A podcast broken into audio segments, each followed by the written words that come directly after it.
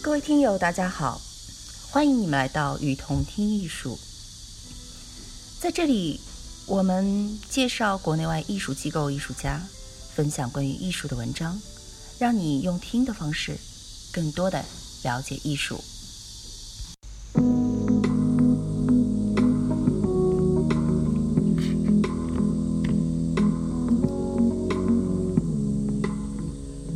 贫穷艺术第三期。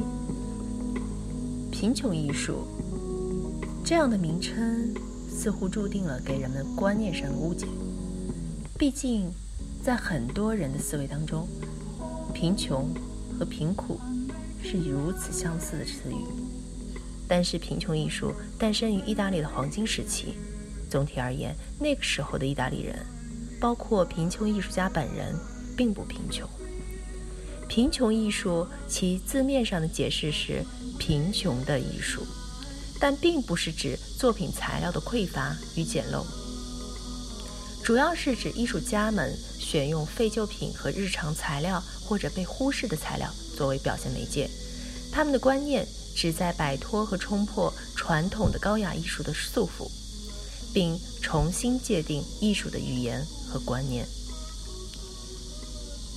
对于艺术来说，本应该是没有高贵和贫穷的区别，有的只是艺术家们自己对自己作品的定义和人们对其作品的评论而已。贫穷艺术探究的是多种多样的认知和感官层面，比如水果产生的味觉、冰体结构造成的凉爽的感觉、蜡烛。火堆产生的炙热感，或者混搭一些材料唤起某种触觉。许多贫穷艺术家就是从绘画起步，后来都超越了画布。然而，他们并不排斥传统的绘画绘画技法。当传统绘画在贫穷艺术当中出现或是被运用时，其目的是为了把绘画和以过程为中心的创作结合起来。使得绘画获得延伸。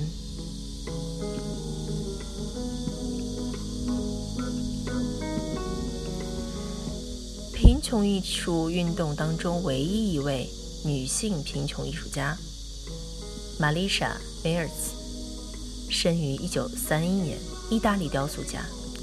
她是贫穷艺术运动的领导成员马里奥·梅尔茨妻子，在艺术史当中拥有着。特殊的地位，在整个六十年代后期，梅尔茨积极参与贫穷艺术运动。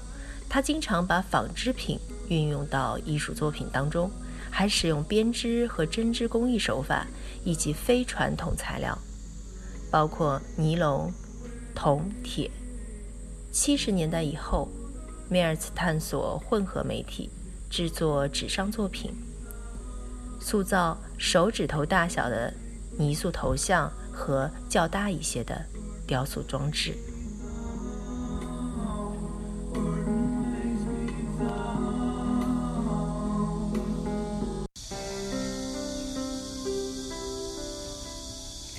感谢您的收听，欢迎大家多提宝贵意见，并且来我们与同听艺术同名的微信和微博留言哦。